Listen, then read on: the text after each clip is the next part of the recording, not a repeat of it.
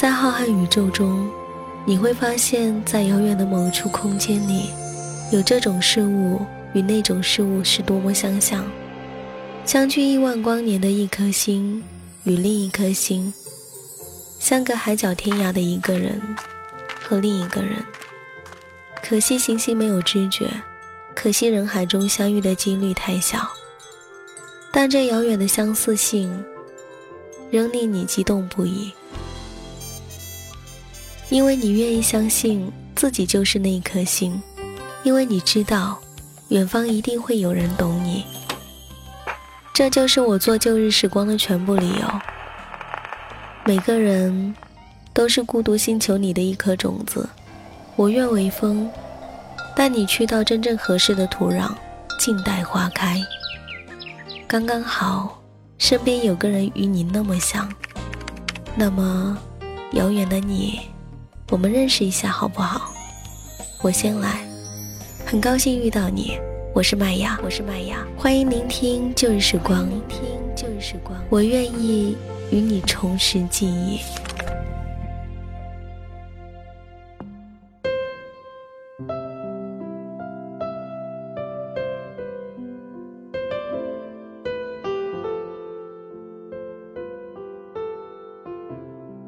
今天是周五，我坐在窗台前看一本书，电脑画面里的文字已经渐渐暗灭了。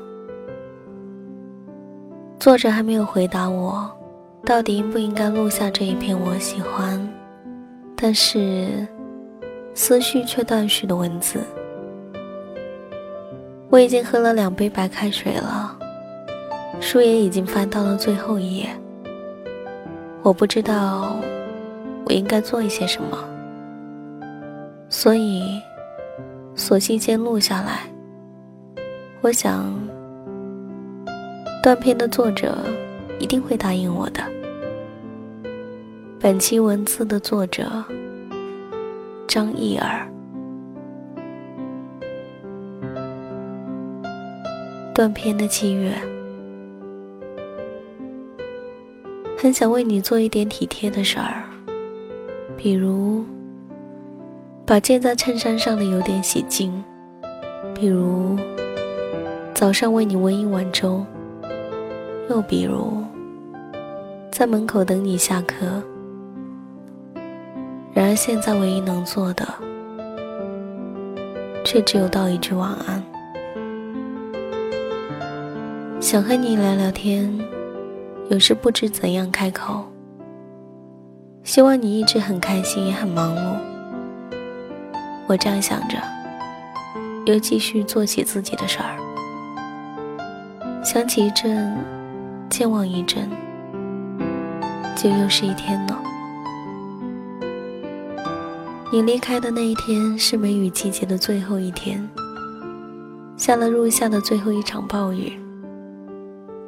你在下午一两点的时候对我说：“回杭州的路上下大雨了，而我这里还是晴天的。”心里想着，这么快你就走那么远了，连天气也不一样了。四点半的时候，宁波也下了暴雨。你看，这一片云飘的真是慢呐。花了两个钟头，才从你的头顶飘到我的头顶。这雨把我浇得尽湿，我却还觉得它有些可爱。有时候我也会反思，为什么以前面对分别，满脑子都是自己的事情，极端的自私自利。然而这一回却不行了，甚至还磨磨唧唧的。开始写文章了，正儿八经的那种流水账，时而夹杂着你，也可能全都是你。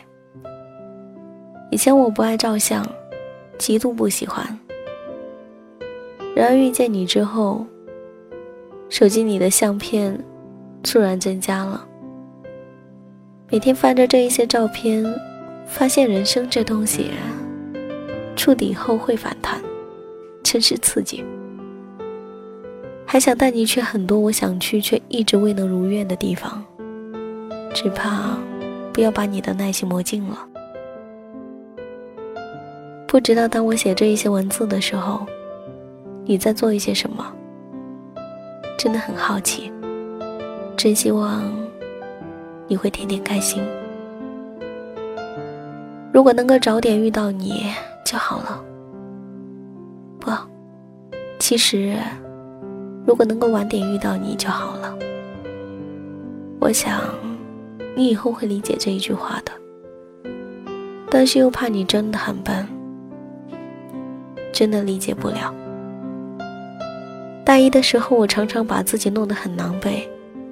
零下三十度的冬天，去看那时的男朋友，来回四十公里，早上九点出发，下午三点到学校，接着。晚上上晚自习，轻轨二号线到达终点站的时候，会经过一座废弃的教堂，然后穿过满是涂鸦喷绘的隧道。雪花很小，落在窗户上的时候，我能清楚地看得到它的花纹和形状，然后化成一颗水滴，吹开，水滴便被狠狠地甩掉了。轻轨里面没有暖气，空气都是生冷的味道。我下了车，自动贩卖机的荧幕上放着《猫和老鼠》，我就这么傻傻的看了好几集，然后买好当天回去的票。那时候太小，还不懂怎么对一份感情负责，只等着自己的感情在奔波的途中消耗殆尽了。然后就可以如释重负的走掉。那一天在地下通道上电梯的时候，我掐着你的胳膊，说着一些幼稚的话。前面的中年女人看着我们，露出像是宽容的微笑，瞬间觉得无地自容。原来被别人看作是小孩儿，是这样的一种感受。或许二十年以后。当我看着一对对年轻的情侣，旁若无人的在街上张牙舞爪，会不会想起自己年轻的时候，也是这样毫无顾忌的爱着另一个人，热烈却单纯，然后也露出宽容的微笑。我想，那个冲我微笑的女人，在她年轻的时候，也一定深爱过一个人。因为那是一个充满回忆和羡慕的眼神，我可能永远都忘不掉。每天上班下班都要一个人经过那个地下通道，一个人乘那个电梯，一个人回忆这一件有趣的小事儿，也很自得其乐。第一次在东北生活的时候，十月中旬就下了第一场雪。我才恍然大悟，原来冬天就这么来了。在九月的时候还期待会回温的，典型的南方人的思路，终于是行不通了。下雪的那一天，妈妈特地打电话给我，说她中暑了。我说：“那你空调不要打得太冷了，顺便再帮我买一件羽绒服吧。”放寒假前。把被子卷起来塞进柜子里，着急着回家了。回长春的时候，早上六点出的家门，到学校已经晚上十点了。我从柜子里面掏出被子，被子一大片都是湿的。自此我才知道，在东北还有反潮这种事情。好像是第一次见到发霉的被子，感觉还挺好看的。一圈圈粉红色和淡紫色的圆晕，一定是一些很少女心的霉菌。如果不是长在我雪白的被子上面，我大概会很喜欢它们。室友说：“亲爱的，你别哭了，你哭的我们也想家了。”可能是我太累了，还没来得及好好看看这一些调皮的花纹。就裹着半干的被子睡着了。很久没有睡得这么熟过，整夜无梦，一觉醒来，连伤心的感觉都是断片的。毕业回宁波后，一日在公交车上听到一个母亲在给孩子打电话，声音焦急震耳，完全顾不得周围人的感受。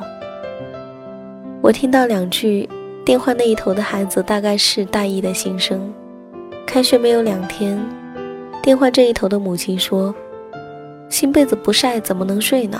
一定要晒的。”孩子大概说。室友在晒着被子，已经没有地方晒了。母亲生气说：“被子一定要晒的，让室友别晒了，把他的拿回去。”孩子说：“没关系的，让室友晒着吧，过两天再晒也行。”母亲说：“你这么老实是不行的，我等会儿就来你们大学，反正也挺近的。”我听着这一些对话。突然有一些伤心，也有一些心生羡慕。原来没有晒过的被子是不能盖的，但那又怎么样呢？我早就没有这个讲究了。像我这个年纪的女孩，对于理想的对象，应该是已经有条条框框了。然而我也是反思了这几年，才有了自己的条条框框。我知道。你一定会想问我，我的条条框框是什么？露出一副期待又好奇的可爱样子。其实这一切说出来都无关紧要了，因为你出现以后，便更加清晰了。我喜欢的人应该是什么样子？一直不想做一个本本分分的姑娘，因为连喜欢一个人都必须是循规蹈矩的，这样真的是浪费了年轻。也不想做一个疯疯癫癫的丫头，什么事都不计后果，这样真是消耗了热情，所以一直拿捏不准，来回的徘徊。有时极度自闭，有时极度的神经。我想做一个好姑娘，这很重要。然而如今的人呐，并不是很关心这一个，你值多少，才最重要。相比之下，你是不是一个好姑娘，就显得单薄无力很多。